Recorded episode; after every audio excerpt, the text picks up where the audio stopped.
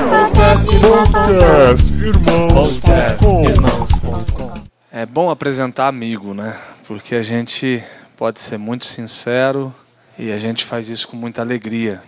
Nesta manhã eu quero convidar o Rafael, eu não sei, é balestra, mas o Rafael balestra não existe, existe só o pijama. A minha caminhada com o pijama começou em 2013, não foi, Rafael?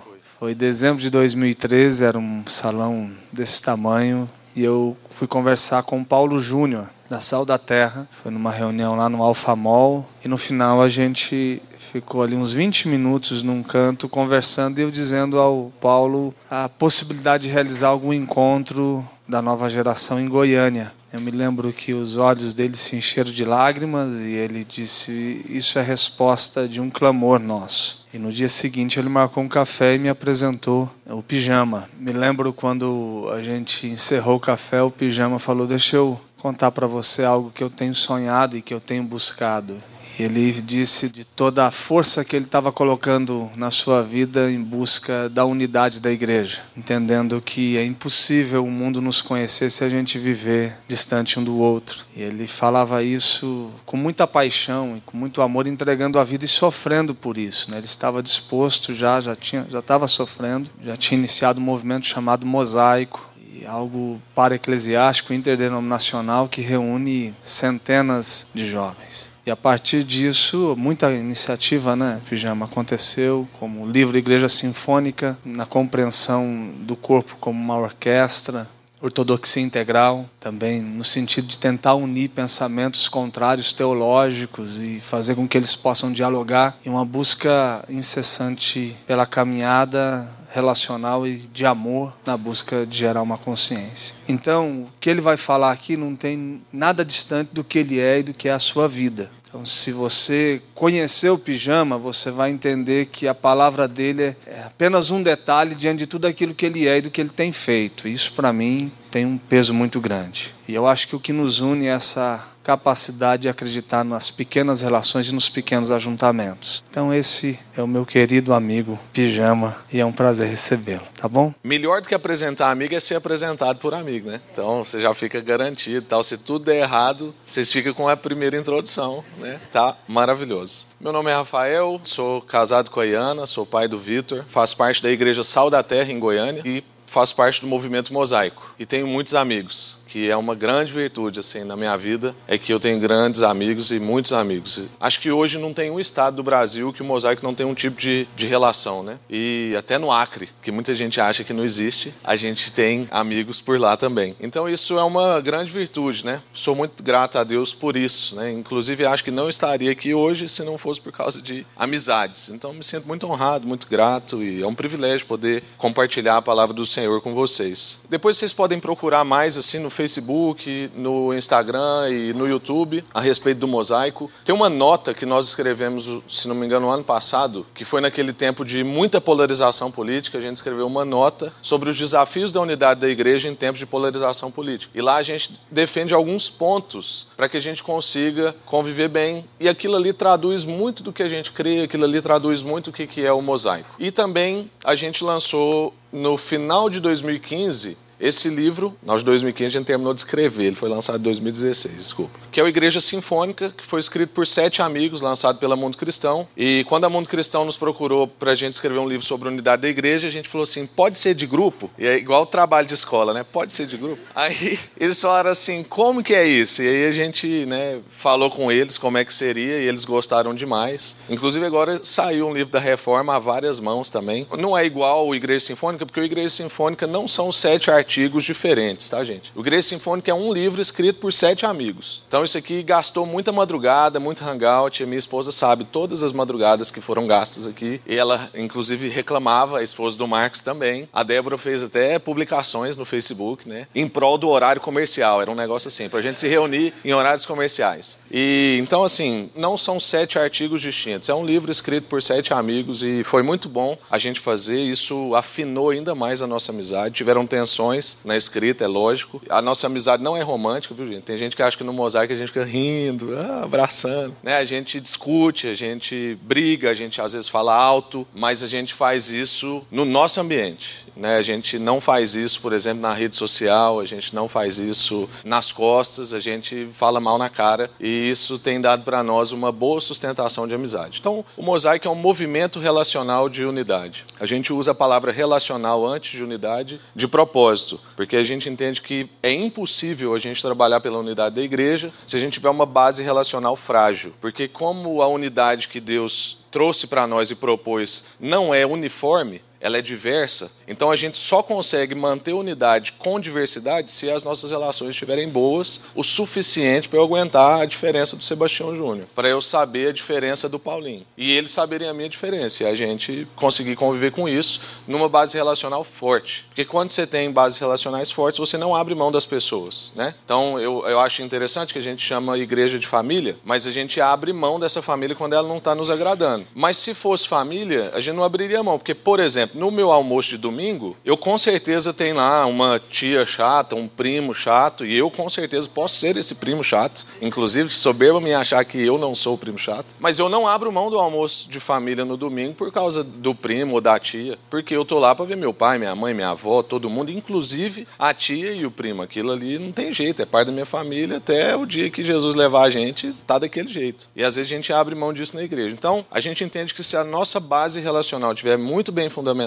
a gente vai conseguir conviver com as diversidades. E nós estamos fundados em Efésios 4, então depois se você quiser ler lá, Efésios 4, porque muita gente fala assim: ah, mas que tipo de unidade? Vale tudo? Nem o Timaya deixava vale tudo, né? Então não pode tudo. A gente está ali fundado em Efésios 4, a gente crê num só Deus e Pai de todos, a gente crê num só batismo, a gente crê num só Espírito, a gente crê numa só igreja. Quem não crê nessas coisas fica mais difícil. Não é que a gente é inimigo, mas não dá para ter unidade do Espírito com alguém que não crê, por exemplo, no Espírito, no batismo, em Deus e Pai de todos, na Trindade, na inerrância das Escrituras. Então, esse é o movimento mosaico. Eu gostaria de conversar com vocês hoje sobre cultura discipuladora. E é um assunto que queima no meu coração há algum tempo, e eu acho que tem tudo a ver com relacionamentos. Então, eu já vou antecipar, às vezes, as interrogações de o que, que isso tem a ver. Mas é porque eu entendo que nada mais primitivo, nada mais simplificado, como é o nosso tema aqui, né, de redescobrindo a simplicidade da missão, do que a gente resgatar algo que foi o que Jesus deixou em suas últimas palavras. É como eu brinco, que se eu tivesse a oportunidade, assim, certeira, de fazer um último discurso, eu ia escolher muito bem as minhas palavras. Então eu entendo que a gente tem que dar muita atenção ao que Jesus falou em Mateus 28. E eu tenho meditado sobre isso há algum tempo. Eu e o Pedro, que esteve aqui o ano passado, a gente tem executado algumas coisas nessa área de discipulado na nossa comunidade local, ele na dele e eu na minha. E nós somos de ministérios diferentes. E a gente faz, a gente se encontra, vê como é que está sendo os resultados. E isso tem sido muito bom para nós. O jeito, às vezes, que eu aplico não é o jeito dele, até porque nós somos duas pessoas totalmente diferentes. O Pedro é inteligente, por exemplo. Não dá para ser igual o, o tipo de discipulado que a gente vai fazer. Mas isso é algo que tem queimado no meu coração, porque eu sinto que, devido a alguns traumas que essa palavra trouxe no nosso país, e na minha cidade é muito forte, na minha cidade, assim, teve uma pessoa, eu preguei algo parecido com isso lá no domingo de manhã passado, e teve um irmão lá, líder do louvor nosso da manhã, que ele chegou em mim e falava assim: Rafa, cada vez que você falava a palavra discipulado, eu tremia assim. Aí ele precisava de uns segundos para voltar ao normal e lembrar que eu não estava falando do que ele achava que eu estava falando. Teve outra irmã, porque a gente gravou uma série de podcasts também no nosso aplicativo da igreja sobre discipulado. Acho que foram seis ou oito. E aí essa irmã falou a mesma coisa. Ela falou assim, Rafa, quando eu escuto podcast, eu preciso assim dar uma pausa entre um e outro de uns cinco minutos ministrando na minha vida de que você não está falando o que eu acho que você está falando. Então eu acho que isso afetou não só a minha cidade, isso afetou todo o país com pessoas achando que discipulado é uma técnica, é uma metodologia, é um jeito de fazer a igreja crescer, é uma pressão, ou então nos mais tradicionais, que é uma classe de estudo bíblico, né, que é uma sala de aula, e não se faz discipulado desse jeito, nem como técnica e metodologia e métodos, nem como sala de aula e estudo bíblico. Não é essa, né, a, a proposta de Jesus. Inclusive Jesus não se preocupou com isso de deixar um jeito. E eu, às vezes, fico indignado com isso, né? Porque Jesus podia ter falado assim: ó, não monta uma igreja com mais de 150 pessoas, você vai lá, o discipulado é desse jeito aqui. Na hora de batizar, é com muita água. Ou não, é com pouca água. Faz desse jeito aqui. Então, ele não preocupou com essas coisas e a gente fica aí, né? Nessa discussão e tal. Então, eu acho que é um assunto urgente para nós. Então a primeira coisa que eu queria reforçar com vocês, vou precisar fazer uma introdução um pouco mais longa, então eu não esqueci do texto bíblico, nós vamos chegar lá, tá? Para a gente poder assimilar o que, que nós estamos querendo dizer quando a gente fala sobre uma cultura discipuladora. O dicionário, por exemplo, fala para nós que uma cultura é quando você tem um conjunto de valores, um conjunto de objetivos e um conjunto de práticas que caracteriza uma comunidade ou um grupo de pessoas. Então não é só as práticas. E também não é só os objetivos tem que envolver valores, tem que envolver objetivos, tem que envolver práticas. Aí eu estou falando de um dicionário. Mas é mais ou menos o que, que a gente quer trabalhar aqui, que não é só a prática, não é só o objetivo, não é só os valores, mas é que é tudo isso junto. Mas é claro, com o espírito que Jesus deixou para nós. Então, discipulado, irmãos, não é adestramento, não é um programa de igreja. A gente tem a tentação de achar que é uma técnica, mas também não é uma técnica. Também não é uma escola ou um estudo bíblico. E, como eu disse, eu entendo que Deus está conduzindo a gente até esse momento, e Deus tem falado muito comigo a respeito de discipulado. Eu percebo vários sinais disso na história. Eu vou mostrar para vocês um pouco dessa história. Por isso que eu queria que nesse momento, se você tem algum tipo de resistência, ou comigo, ou com essa palavra discipulado, ou com alguma coisa que você está com resistência hoje, que você abra seu coração, para que você peça para Deus falar ao seu coração aquilo que Ele tem para você nessa manhã. Eu creio muito na palavra de Deus e entendo que quando o salmista diz lá no Salmo 133 que no lugar da comunhão, onde a gente se encontra, é nesse lugar que Deus ordena bênção e vida para sempre. Então não menospreze esse momento aqui, o que Deus quer fazer com você nesse momento aqui. A gente teve uma série de conferências, eu não sei se você acompanha isso pela rede social, muitas falando sobre transição de geração. Isso tem sido um assunto, esse negócio de passar cajado, passar bastão, cada um usa um termo, mas muita gente preocupada. Eu lembro que lá no Missão na Índica, em Goiânia, se não me engano, em 2014, teve um fórum sobre isso, foi tenso. Eu lembro que no fórum lá a coisa esquentou. Então esse é um assunto recorrente. Nesse livro, inclusive, no Igreja Sinfônica, no primeiro capítulo que eu escrevi aqui, eu falo da experiência de um amigo que foi numa reunião da ONU. E me marcou muito o testemunho dele, porque ele, ele não tinha nem noção, né? E, e, o livro começa, assim, o primeiro capítulo começa com o Flávio, que é um missionário nosso que já tá, ficou na Europa 22 anos, teve um ano com a gente em Goiânia, ele fez relações internacionais, antropologia, ele é muito envolvido nas questões da ONU e ele foi convidado para uma reunião em Nova York, onde ia ter um representante de cada país para discussões da ONU. E aí, no testemunho dele, ele falou para mim, assim, que algumas coisas o marcaram. A primeira coisa é que cada líder de um país tinha um líder mais jovem com ele. E esse líder mais jovem não estava só para contemplar, esse líder mais jovem estava para falar. É tipo o nosso irmão aqui do Carrom, que ele não está aqui só para representar, ele está aqui conduzindo a gente. Eu fui muito abençoado pelo louvor aqui, inclusive, viu, irmãos? Vocês são uma benção. Outra coisa que ele falou que marcou foram três palavras, que era tradução, transição e sustentabilidade. E quando ele falou isso, o Espírito Santo falou comigo, porque eu não tenho essa capacidade intelectual de fazer essa conexão. Mas Deus falou comigo assim: esse é o problema da igreja: tradução, transição e sustentabilidade. Eu comecei a pensar sobre isso, escrevi um monte de coisa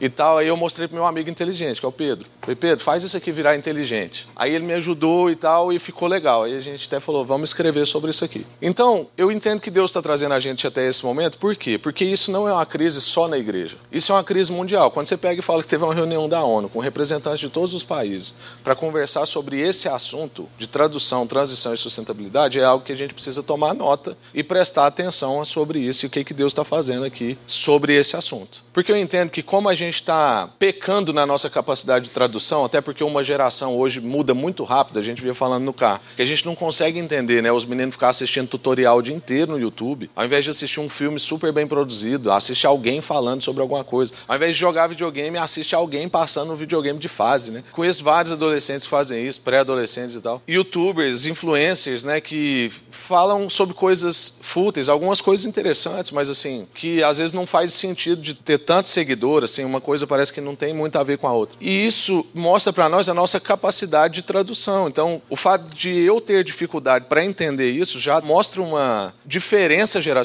Há pouco tempo atrás diziam que uma geração muda a cada sete anos. Eu acho que agora já encurtou. Mas sete anos também é muito pouco. Você pensa uma geração que muda completamente a cada sete anos. Né? Quando eu nasci ainda não existia celular. O celular passou a existir quando eu era criança, mas eu já, eu já existia. O meu filho não. O meu filho, com um ano de idade, ele sabe selecionar o vídeo que ele quer. Ele não fala uma palavra, só fala papai e mamãe, ele encontra o vídeo que ele quer. Então a gente percebe que há um desafio na tradução. Quando eu quero me comunicar com um adolescente, com um jovem, 7, 10 anos mais novo que eu, há um desafio, eu tenho que fazer um esforço para me comunicar. Só que a gente tem preguiça disso. E aí, na preguiça da tradução, eu comprometo também a transição, porque eu crio uma indisposição na geração. Então, se a gente tem aqui o nosso irmão do Carrom e a gente não tem paciência com ele e ele não tem paciência com a gente, ele não está aqui hoje. Porque aí a gente pecou na tradução e isso comprometeu a transição. Quando eu comprometo a transição, eu acabo com a sustentabilidade, porque eu não consigo fazer processos sustentáveis. A gente está tão viciado em viabilidade que a gente compromete a sustentabilidade. Então, como está todo mundo pensando em se viabilizar, né, um, um dono de uma construtora, ele não está, às vezes, às vezes, tá, gente? Não é todo dono de construtora. Mas talvez ele não está tão preocupado com o bisneto dele, como que o bisneto dele vai sobreviver com tanto desmatamento. Ele está preocupado em como é que a empresa dele vai sobreviver e ele vai enriquecer e aquele povo vai morar bem naquele momento. Então ele vai lá, desmata, arruma, passa concreto em tudo. E isso não é um problema, a gente precisa morar. Vocês estão entendendo o que eu estou falando aqui, né? Não estou estabelecendo uma crítica pontual. Eu estou dizendo que o nosso vício pela viabilidade está deixando a gente comprometido na área da sustentabilidade. A gente vai falar com um líder de mega igreja, o Sebastião Júnior já deve ter vivido isso, o Cacau já deve ter visto isso, Paulinho já deve ter visto isso. Aí você fala com um cara assim, como é que está lá seu trabalho de transição? Como é que está a formação de liderança? Quem que é o próximo e tal? Aí ele fala que é fulano, mas aí ele apresenta às vezes uma dificuldade, que fulano não corresponde bem e tal. E aí ele, no final ele solta a frase que ele não deveria, que ele fala assim, não, mas eu também construí isso aqui tudo sozinho, o próximo que vier depois se vira. Eu já ouvi isso, não só de um líder. Eu construí, eu dei conta, o próximo que vier constrói e ele faz. Então a gente não está tão comprometido com processos sustentáveis quanto a gente está comprometido com processos viáveis. E isso tem feito a gente viver essa crise na transição das gerações, na transição da liderança. Tanto que a maioria dos nossos congressos hoje, gente, não tem problema nenhum com isso, mas a maioria dos nossos congressos hoje de jovens, quem fala são pessoas acima de 50 anos. E eu amo isso. Eu ouço o Paulo Júnior assim, eu babo, meu cérebro escorre pela orelha, eu escrevo até. É maravilhoso. Mas eu lembro que na época do Paulo Júnior, era eles mesmos que falavam com eles mesmos. Ari, Paulo Júnior, Ricardo Barbosa, tantos outros.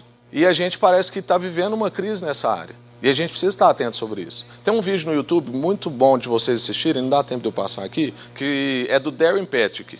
Ele escreveu um livro que chama O Plantador. Depois você procura lá, Darren Patrick, o plantador, tem legenda, tudo, é um videozinho de uns 5 minutos. E é o Darren Patrick dentro de uma igreja que virou um museu. E ele vai falar sobre o problema da transição de gerações que tem feito igrejas virarem museus. Isso já aconteceu na Europa, é um fato. Tem acontecido nos Estados Unidos e aqui as coisas correm numa velocidade assustadora. E se a gente não tomar cuidado, isso vai acontecer com a gente. Mas isso também não acontece só na época contemporânea. Você pegar lá Antigo Testamento, você vai ver lá Moisés, passou para Josué e Caleb e depois o caos, porque não houve transição de gerações. Ficou estabelecendo juízes, juízes, juízes, juízes, até Deus mostrar que ele queria construir mesmo, era uma família, estabeleceu um rei, lembrou o pessoal da aliança com Abraão e nós estamos nisso até hoje, graças a Deus. E Jesus é a mesma coisa, veio para estabelecer uma família que somos nós, a igreja. Então, gente, se a gente não tomar cuidado, a gente vai acontecer o mesmo processo de Moisés, Josué e Caleb e o caos. Porque às vezes a gente faz uma transição, mas a gente não ensina pessoas a fazerem tradução e transição.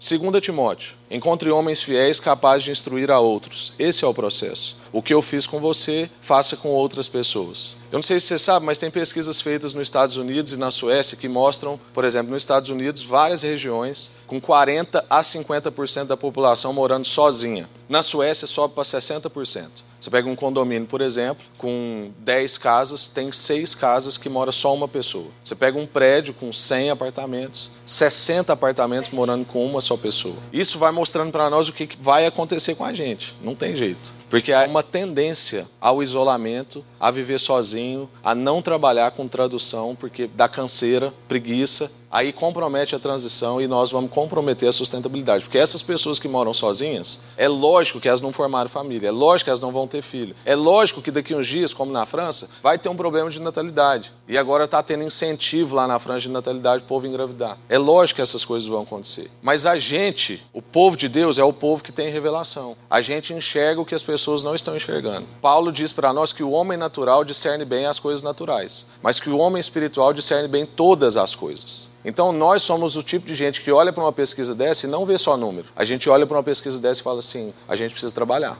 a gente precisa fazer filho, fazer filho biológico, fazer filho espiritual, a gente precisa treinar a gente, a gente precisa caminhar com gente, a gente precisa fazer a família, a gente precisa resgatar o que Jesus mandou a gente fazer. Discípulo. Deus é uma relação de três pessoas, irmãos nós somos feitos uma imagem que corresponde a essa semelhança invisível. Por isso que lá em Gênesis está lá, Deus fez o homem, viu que não era bom, criou para ele uma ajudadora, falou assim: sejam um e multipliquem, porque aí vocês vão ser de fato a nossa semelhança, porque Deus é uma família. E nós precisamos ser uma família. Não é bom viver sozinho. Nós somos de natureza relacional.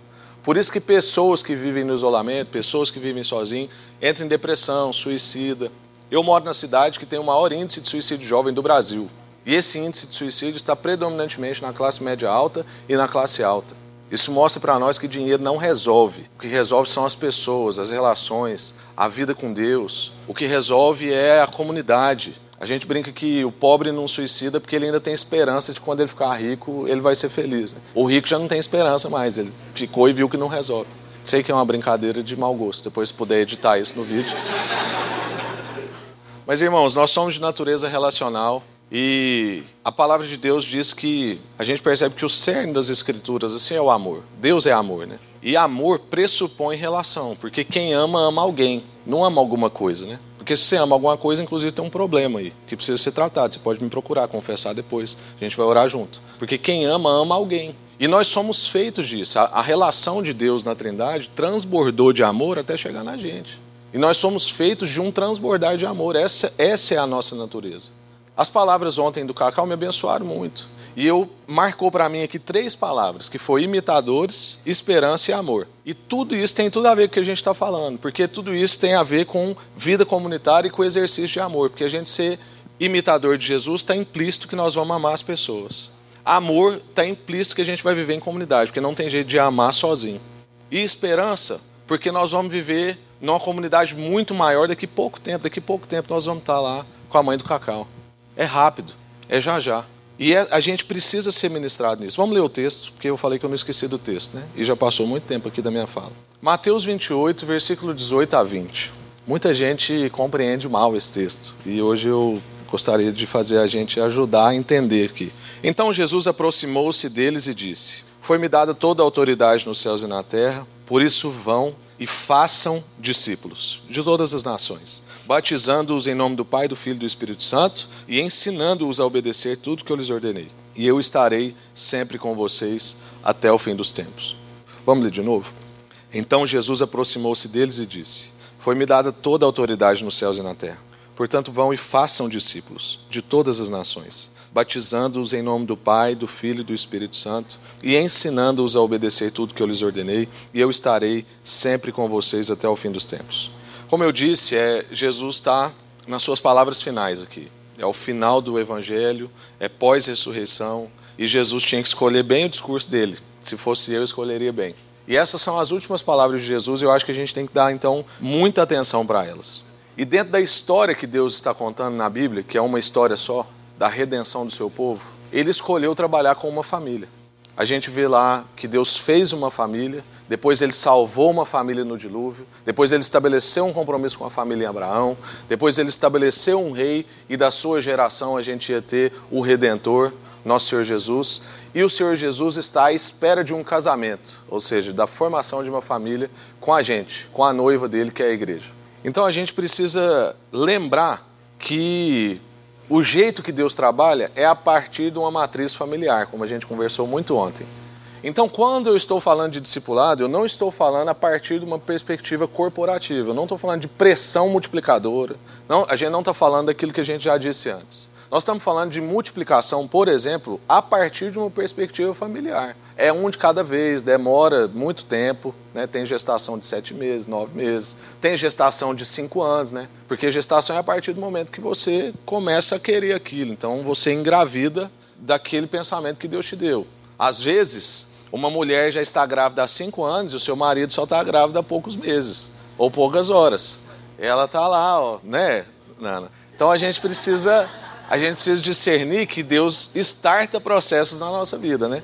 Mas é disso que eu estou falando. Às vezes demora, às vezes vai ser com um só por um tempo, entendeu? Então é uma perspectiva familiar. Tudo que Deus constrói com a gente é a partir de uma perspectiva familiar. Então a gente não está aqui, gente, reunido como igreja só para se sentir bem. Não tem jeito de não se sentir bem com um louvor desse aqui, não, gente. Um ar-condicionado desse, uns lugares para comer bom, uma cidade dessa. Eu falei, eu, eu mudaria para cá facilmente. Que isso, cidade maravilhosa. Então a gente não está aqui só para se sentir bem. A mesma coisa é a perspectiva de um casal.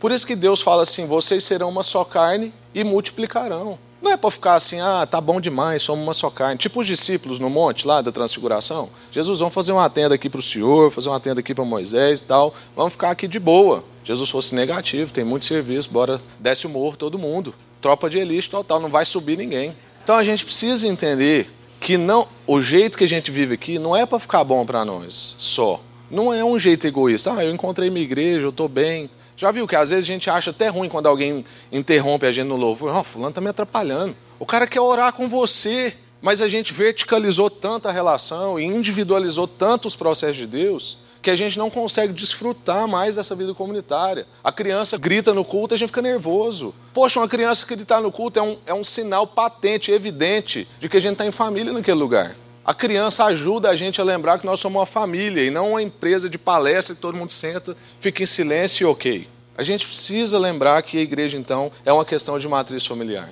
Agora, a pergunta que a gente tem que fazer, já que não é só para a gente ficar bom aqui e tal, é se a gente tem produzido frutos, se o que a gente está vivendo está sendo bom só para nós ou se a gente quer que isso seja bom para os outros.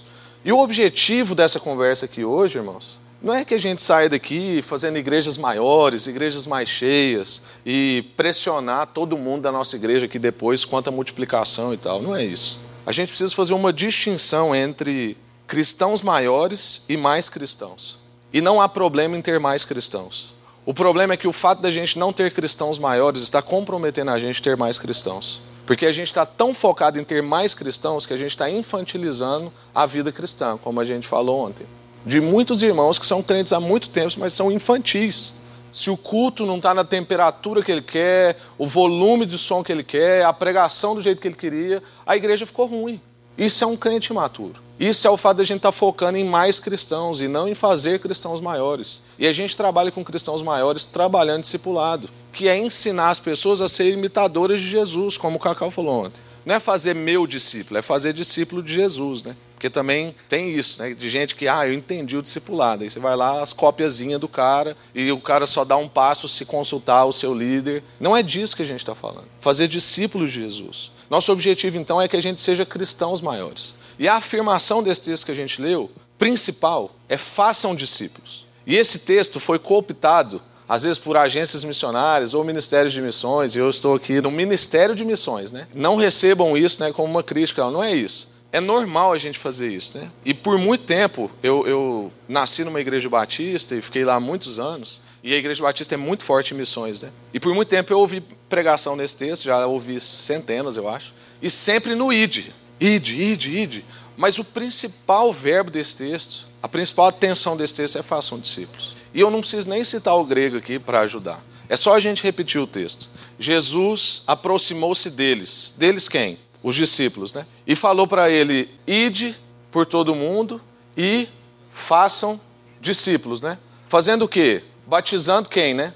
Discípulos. Ensinando quem?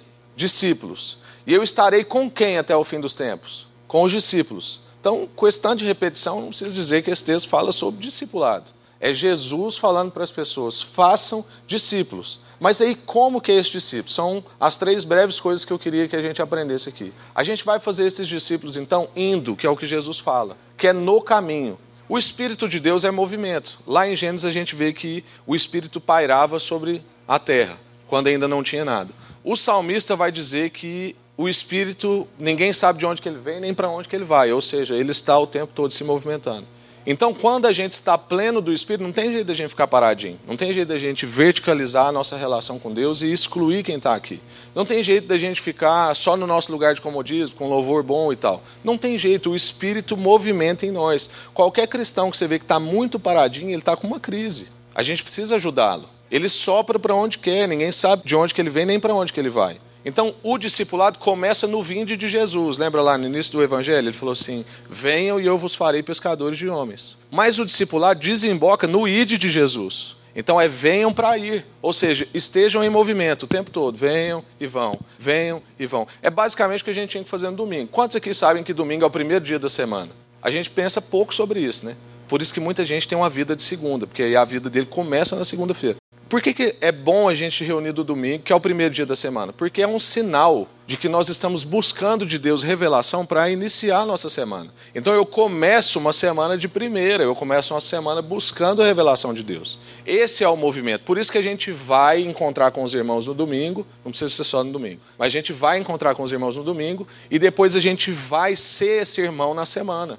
Porque eu busco revelação para isso e isso estabelece na minha vida um movimento aonde eu tenho orações individuais, depois eu tenho orações de grupo, depois eu tenho meditações nas escrituras, e isso é uma movimentação na nossa vida. Então esse indo aqui que Jesus está falando é no caminho, é na totalidade da vida, aonde você for, o que você fizer, é na indústria, é na empresa, é na escola, na universidade, em todos os lugares, façam discípulos. É isso que Jesus está falando para nós aqui, em todas as esferas da nossa vida. Como diz o Abraham Kuyper, que não há nem um centímetro quadrado sequer da sua existência, da existência de qualquer pessoa, ou da totalidade da criação, em que Cristo não coloque o pé e confisque aquilo para ele. Diga, isso é meu. Então Deus tem algo a dizer sobre a nossa profissão, sobre o curso que a gente faz, sobre a indústria que a gente trabalha, sobre o jeito que a gente trata a nossa esposa, sobre o tom de voz que a gente fala com os nossos filhos. E infelizmente parece que a gente é um ateu durante a semana e isso tem dificultado a gente também a ser discípulo e fazer discípulo, porque a gente é crente de domingo. Quisera alguns filhos aqui ter o tom de voz dos seus pais do almoço de domingo na semana. Parece que o pai fica possesso, né? Ainda bem que é do Espírito Santo. No domingo, e aí ele tem um tom de voz com a esposa, né, com a criança e tal. Mas já na segunda ou na terça-feira o Espírito sai. E é, tomara que não entre outro. Misericórdia, a gente vive como se Deus não tivesse nada para falar sobre nosso tom de voz, sobre a forma com que a gente paga os nossos impostos, a forma com que eu trato meu patrão ou a forma com que eu vou gerir a minha empresa. Então a bênção, irmãos, não fica na pessoa. A bênção foi feita para ser passada. Isso é amor. Quando a gente descobre alguma coisa boa na nossa vida, a gente quer compartilhar isso com as pessoas. A gente faz isso com filme, a gente faz isso com carro, a gente faz isso com roupa, mas parece que a gente tem uma dificuldade de fazer isso com o Evangelho. Talvez porque você ainda não entendeu que o Evangelho é bom demais.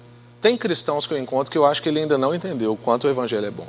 Porque eu vejo cristãos influencers, por exemplo, né, no Insta Stories, recomendando roupas, recomendando músicas, recomendando carros, viagens, mas eu vejo poucos recomendando o Evangelho. Eu não estou falando aqui de falar crentez. Eu não estou falando aqui da gente estabelecer quatro leis espirituais no nosso Insta Stories. Pode ser também, mas não é só disso que eu estou falando. Estou falando disso na totalidade da vida. A forma com que eu me expresso é uma forma que transborda esse amor. Então a cultura discipuladora envolve ir na direção de uma outra pessoa, repartir com ela, cuidar dela, compartilhar com ela. Vida, não técnica, não só conteúdo. Vida. A segunda coisa que Jesus fala é que a gente vai fazer discípulo batizando. Então a gente faz discípulo indo, aí no caminho a gente também vai batizando as pessoas. E às vezes quando a gente lê esse texto aqui, a gente pensa logo num aspecto mais institucional. Então eu tenho que ir fazer discípulo, aí eu tenho que marcar o dia lá na minha igreja, mergulhar as pessoas na água. Ou se você é de uma outra vertente, você joga uma aguinha, né? Ou então se é mais radical, você dá uma borrifadinha. É tudo bíblico, as três estão na Bíblia, viu, gente? Mas a gente só pensa às vezes desse jeito mas o que Jesus está querendo dizer aqui para nós é mais do que isso. O que Jesus está querendo dizer para nós é que nesse caminho a gente vai ajudar as pessoas a ter experiência com a Trindade. É basicamente o seguinte: façam discípulos da seguinte maneira: mergulha eles na Trindade, mostra para eles o Pai, mostra para eles o Filho, mostra para eles o Espírito. Ou seja, mostra para eles o amor, mostra para eles a graça, mostra para eles o consolo e as consolações. Não é assim que a gente ora, a oração sacerdotal, o amor do Pai, a graça maravilhosa do Filho e as consolações do Espírito. Dá experiência para essas pessoas com isso. Mostra para ela que, independente da qualidade paterna que ela teve, independente se o pai dela é um boçal ou se o pai dela é excelente, existe um pai que é uma referência na nossa vida. Ensina para essa pessoa o que é um pai de verdade. Ensina para essa pessoa o que é ser um filho de verdade. E também o que esse filho traz para nós, que é uma adoção imerecida. Dá para a pessoa essas experiências com o Senhor Jesus. E mostra para essa pessoa que ela não está sozinha. Jesus não nos deixou órfãos. Ele é socorro bem presente na angústia. Ele é consolo para nós. Jesus falou assim: não, não precisa ficar preocupado. Lá em João, uma das passagens mais bonitas, João 13, 14, 15. A despedida de Jesus. Pensa, o cara que resolvia tudo. Você quer andar em cima da água, tem jeito com Jesus. Você quer que tempestade para, tem jeito com Jesus. Você não anda e quer andar, tem jeito. Você não enxerga quer enxergar, tem jeito. Você quer comer um x-tudo e só tem pizza, ele faz a pizza virar x-tudo. O cara que resolvia tudo está indo embora. E Jesus fala assim: não se preocupe. Eu vou deixar um consolador para vocês e ele vai testificar no coração de vocês que vocês são filhos. Quando Jesus fala para a gente ir nesse caminho fazendo discípulos, batizar as pessoas, é isso. É para a gente dar para as pessoas experiências com a Trindade. É para a gente ajudar as pessoas a conhecer o verdadeiro Pai delas. A conhecer aquele que não é só mediador entre nós e Deus, mas que é mediador entre homens e homens, homens e mulheres, mulheres e mulheres. Por isso que quando eu vou relacionar com uma mulher, lembrando que Cristo é nosso mediador, não há problema. Porque se Cristo é meu mediador entre eu e a mulher, ele vai traçar o meu olhar, ele vai traçar meu tom de voz, ele vai ditar meus pensamentos. Porque eu não estou relacionando com aquela mulher na perspectiva de que não há um mediador entre nós. Isso vai ajudar a gente nas relações. Homens com homens, homens com mulheres, adultos com crianças. Cristo é o mediador nas nossas relações. E é isso aqui que Jesus está falando para nós. Que a gente deve trazer para as pessoas esse tipo de experiência. Então, seria falta de amor, irmãos. Se a gente conhecesse a vida eterna, a salvação, a relação de amor com a Trindade, e a gente não compartilhasse isso com as pessoas. Seria falta de amor da nossa parte se a gente avança na fé, se a gente amadurece, se a gente conhece Deus, se a gente aprofunda nessa relação com a Trindade, e a gente não quer ajudar outros cristãos a fazerem isso. A pessoa acaba de converter, quando ela acaba de converter, ela é super-herói. Mas aí depois que ela tem uns dois anos de convertida, aí vem lá um problema pequeno e derruba aquela pessoa. Aí sabe o que a gente faz? Nós somos cretinos. A gente olha e fala assim, tá vendo? Fraco demais na fé. Aquilo era fogo de palha. Ao invés do boçal aqui ir lá e ajudar aquela pessoa. Boçal é palavrão, Renato? Não, né? Obrigado. É porque agora eu fiquei preocupado, porque ontem a gente estava falando sobre isso. Né? Não posso, né? De jeito nenhum. Então, ao invés de eu ir lá e ajudar essa pessoa com a minha caminhada que eu já tenho em Jesus, eu estabeleço um julgamento à distância. Isso mostra para nós a nossa preguiça de tradução, que compromete a transição e que está comprometendo a sustentabilidade dos processos. O batismo é um ato testemunhal, gente. É isso que Jesus está falando para nós. Não só para a pessoa, entendeu? Quando a gente vai mergulhar as pessoas na Trindade, ou seja, trazer para elas uma experiência com a Trindade, não é só ela que vai ser abençoada, as pessoas em volta dela vão ser abençoadas por causa da experiência dela. Eu já vi pessoas se converterem em culto de batismo na minha igreja. Já vi gente decidindo se batizar na hora do batismo. Fala assim, eu quero batizar também. Tem como? A gente falou assim, tem, mergulha primeiro, depois a gente faz o, a salinha com você porque é um ato testemunhal forte. O batismo é um lugar de frutificação. Quando as pessoas verem as outras pessoas sendo transformadas, elas também querem ser transformadas. Essa experiência com a Trindade vai levar as pessoas a quererem experiências com a Trindade essa segurança que nós temos na paternidade de Deus, essa segurança que nós temos na adoção através de Jesus, e essa consolação e firmeza e segurança que nós temos nas consolações do Espírito, na presença do Espírito em nós, faz as pessoas quererem saber mais sobre isso. É como Francis Schaeffer dizia: você tem que dar choque de realidade nas pessoas. E que a gente vai para o terceiro ponto, que é ensinando. Vocês vão entender qual é a relação do choque de realidade. Porque Jesus fala ensinando, mas não é ensinando simplesmente, não é assim, ah, seja professor, seja professoral. Não, é ensine a obedecer. E aqui está uma tarefa difícil que a gente falou ontem. Difícil ensinar a obedecer. As pessoas não querem mais obedecer, porque obediência pressupõe verdade. E como hoje em dia não há verdade, a gente vive no tempo da pós-verdade, como dizem os inteligentes, é, eu aprendo essas coisas com meus amigos, gente. Todas as palavras legais que vocês me escutam falando aqui, eu já ouvi ou do Pedro, ou do Leopoldo, desse pessoal inteligente aí que a gente anda, o Marcos Almeida e tal. Então, quando a gente vai falar de ensinar a obedecer, a gente tem que assimilar que as escrituras são a verdade. Porque Jesus fala, ensina a obedecer tudo que eu lhes ordenei. Tudo que Jesus ordenou está nas escrituras. Então, vou te ensinar. Alguém, você fala para a pessoa em relação à verdade e tal, a pessoa fala assim, não, mas verdade não existe. Verdade absoluta não existe. Aí você fala assim, você tem certeza absoluta disso? Aí a pessoa. Aí você deu um choque de realidade nela, é o que o Schaefer falava. Eu sei que não é tão simples assim. Mas o que Jesus está falando para nós é que a gente gaste tempo, porque ensinar requer tempo. É que a gente invista na vida das pessoas, é que a gente seja persistente no ensino, na transmissão, é que a gente faça investimento em pessoas. Ensinar requer investimento. Todo mundo que ensina sabe que depois que você sai, por exemplo, eu saio da administração dessa aqui, dá uma baixa, dá um esgotamento, porque a gente passa, é mais do que conteúdo, a gente passa a gente. É energia, é, é o tempo que a gente gasta de madrugada orando, é o tempo que a gente gasta lendo, é uma entrega. E é isso que Jesus está falando. Mas não é algo conteudista, porque não foi isso que Jesus fez. E aí ele vai falar então sobre ensinar a obediência, que é um desafio, porque além da gente viver no tempo da pós-verdade, a gente vive no tempo do eu quero ou eu não quero. As nossas relações não têm mais valor. Os pactos deram lugares a contratos.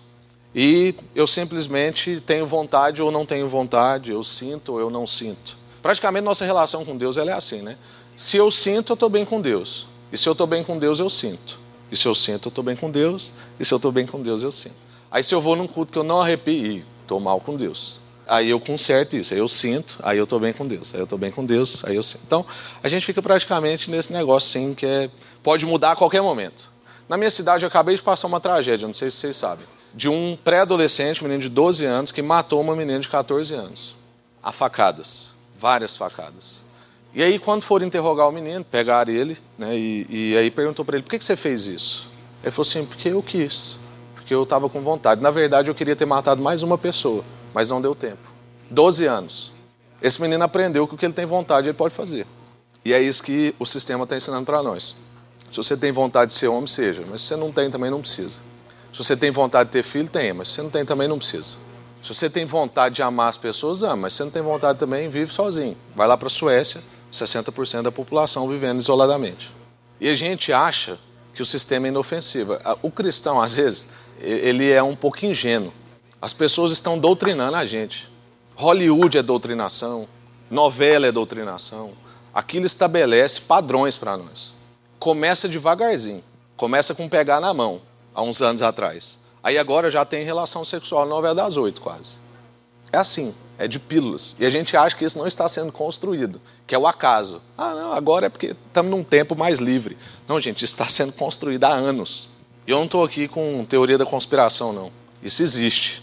Esses fatos que eu falei aqui, irmãos, de jovem matando jovem, índices altos de suicídio, problemas sociais intensos, mostra para nós que nós temos um problema na matriz familiar. E a nossa má compreensão de matriz familiar cristã atrapalha a nossa matriz familiar em casa, que não revela isso no mundo inteiro. Revela que a gente tem problema com a obediência, porque cada um faz o que quer. E a gente já viu que isso não deu certo lá em Babel. Cada um fazendo o que quer, não deu certo. E eles tinham uma boa intenção, que era chegar em Deus. Isso mostra para nós também que os nossos índices altos de cristãos, que nós somos mais de 40 milhões no Brasil, comparado com os índices de suicídio, desespero, desigualdade social, qualidade de vida, mostra que nós estamos com um problema sério. Porque aí surge a pergunta: como que 12 homens frustrados, porque tinham sido traídos por um amigo, tiveram que escolher outro amigo depois, órfãos de Jesus, que era o cara que resolvia tudo, como que essas 12 pessoas fizeram o evangelho chegar aqui hoje na Iba Viva, nesse momento aqui? E nós, com 40 milhões, mais de 40 milhões, não conseguimos mudar a qualidade de vida de uma cidade, por exemplo. É nem do país, de uma cidade. Essa pergunta me, me angustia. Então, não é sobre técnicas capitalistas, não é sobre questões estéticas, numéricas ou performáticas. Nós estamos fracassando é no discipulado, é porque o nosso discipulado está fraco. É porque a gente não está fazendo imitadores de Jesus, como o Cacau falou aqui ontem. Para a gente concluir, eu entendo que hoje é tempo para nós da gente se arrepender do que a gente não tem feito. E eu entendo também que é um tempo da gente se engajar no que está proposto por Deus na história, que é na construção da família dele. Fazer filhos de Jesus que façam filhos de Jesus. Encontrar pessoas fiéis capazes de instruir a outras pessoas fiéis, que vão instruir a outras pessoas fiéis. Pensa comigo aqui, gente. Jesus deixa para nós o padrão da cultura discipuladora. Porque Jesus é aquele que podia ter feito tudo sozinho. O cara tinha o poder, ele tinha toda a sabedoria. Se ele queria pão, pegava uma pedra, aquela pedra virava pão. Ele tinha influência, ele tinha tudo. Jesus tinha todas as condições, ele tinha a CNTP perfeita, condições normais de temperatura e pressão. Ele estava assim. Jesus tinha tudo. E ele escolheu fazer isso com 12 homens canseira. Câncer, pensa, 12 caras canseira. Um traiu, os outros sumiram na hora da crucificação. O melhor que ele tinha na cabeça lá do, do cara, né, que era o melhor, negou ele algumas vezes. Então a gente percebe que Jesus está deixando para nós aqui um exemplo. Que é ainda que você seja muito bom, não é bom ser só. Ainda que você tenha todo o poder, não é bom ser só. Mas ele também deixa um exemplo que ainda que você seja o mais incompetente dos incompetentes, tipo Pedro, não seja só. Gente, Pedro escreveu depois, falou assim, ó, oh, o irmão Paulo escreveu uns negócios difíceis de entender, mas dedica nisso aí, é importante. Então, na cabeça de Pedro, ele entendeu depois, falou, não, eu sou incompetente mesmo, eu achava que eu era o discípulo assim, que ia mais amar, que ia mais trabalhar e tal. Aí Paulo chegou aí agora e uma patrola, o que, que Paulo fez aqui em pouco tempo. Mas Pedro não entendeu que ele estava, então, isento do processo de discipulado. Ele recebeu aquilo de Jesus. Então, irmãos, não interessa o quanto mais incompetente ou quanto mais competente você é, o quanto menos tempo com Jesus e o quanto mais tempo com Jesus você tem, todos nós somos convocados a ir e fazer discípulos, ensinar esses discípulos a obedecer tudo que Jesus ordenou e mergulhar eles na Trindade. E o que, que Jesus diz para nós que nos dá essa garantia? Ele conclui dizendo: E eu estarei com vocês até o fim dos tempos. Então isso não é para a gente ser feito sozinho, não é para ser feito na força do braço. A gente vai conseguir fazer isso porque no início Jesus fala que toda a autoridade foi dada por ele nos céus e na terra, e porque no final ele fala que ele estará conosco todos os dias até a consumação dos dias. Então é por causa da autoridade dele, é por causa da presença dele que a gente vai conseguir fazer discípulo. E ele fala para nós: Eu deixei para vocês o meu espírito. Ele não deixou um modelo, uma técnica, ele deixou para nós um espírito. Isso fala sobre legado. Isso é o que a gente faz com um filho. A gente não pega um filho e ensina para ele um tanto de técnica de como ser filho. A gente vai vivendo com o nosso filho. E ele vai convivendo com a gente, ele vai pegando o espírito da família, é aquilo. É isso que a gente tem que fazer com os nossos irmãos da nossa igreja e com os de fora da igreja. Então Jesus chamou você, irmão, para ser um convertido. Jesus chamou você para ser um cristão. Não sei se você sabe, mas a palavra discípulo repete na Bíblia 269 vezes. E cristão apenas três. Jesus chamou você para ser presbiteriano, para ser batista, para ser metodista. Não, Jesus chamou você para ser discípulo ou imitador. E isso requer de nós, então, um movimento. É mais do que se envolver com a coisa gospel. É mais do que frases de Facebook. É mais do que uma oração na hora da refeição. É mais do que um discurso. É um envolvimento. Então eu gostaria de orar com você porque eu entendo que há uma convocação aqui hoje, para que a gente assuma a nossa responsabilidade, para que a gente assuma o lugar de Jesus para nós. E é importante a gente entender que todos que estão fora desse lugar estão em desobediência. Porque Jesus falou para discípulos, para eles fazerem discípulos, para eles ensinarem discípulos, para eles batizarem discípulos, e até a consumação dos dias. E todo mundo que não faz isso está em desobediência. E não é complicado, irmãos. É repartir a vida é caminhar com a pessoa, é tomar um açaí, é tomar um café, é jantar com as pessoas, é lembrar para as pessoas que Cristo é mediador da relação de vocês, é abrir as Escrituras junto, é na informalidade da vida. Amém? Vamos orar. Senhor, muito obrigado por esse tempo, obrigado pela paciência dos irmãos aqui de me ouvirem esse tempo todo, mas eu também confio, ó Deus, que o Seu Espírito Santo quer fazer algo maravilhoso nessa manhã transformando o nosso entendimento, Deus, resgatando para nós um chamado tão antigo. Quantas vezes a gente já não ouviu uma palavra nesse texto? Mas, ó Deus, ajuda-nos hoje a corresponder à convocação do Senhor Jesus. Essas palavras saíram da boca de Jesus. Há um imperativo que é uma ordem para a nossa vida. E a gente quer cumprir, ó Deus, o chamado do Senhor. Tem misericórdia de nós, cobre as nossas debilidades, as nossas fragilidades. Deus, capacita-nos em nome de Jesus. Mostra para a gente no nosso cotidiano que o Senhor é conosco até a consumação dos dias. Lembra para nós, ó Deus, quando a chapa estiver quente, lembra para nós que toda autoridade te foi dada nos céus e na terra. E por isso que a gente pode ir e enfrentar a chapa quente, a gente pode ir e dar choque de realidade nas pessoas, a gente pode ir e passar o seu espírito para as pessoas. Porque o que a gente quer é que depois fique o espírito. Eu não quero que o meu filho me copie em tudo, eu quero que ele pegue o espírito eu quero que ele veja um pai que quebranta diante do Senhor, um pai que pede perdão para a esposa. Eu quero que meu filho veja, ó Deus, um pai que avança na caminhada com o Senhor e não fique imaturo o resto da vida.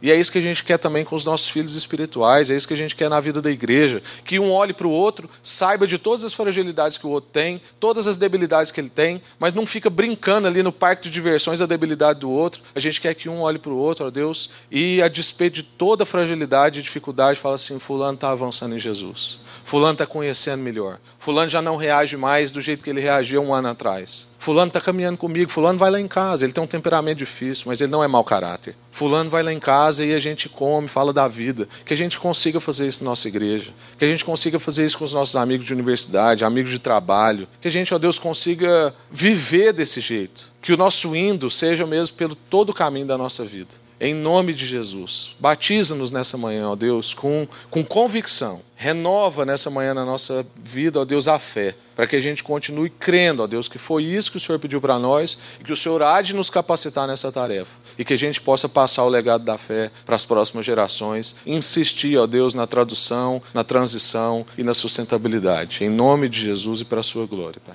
Amém. Obrigado, irmãos.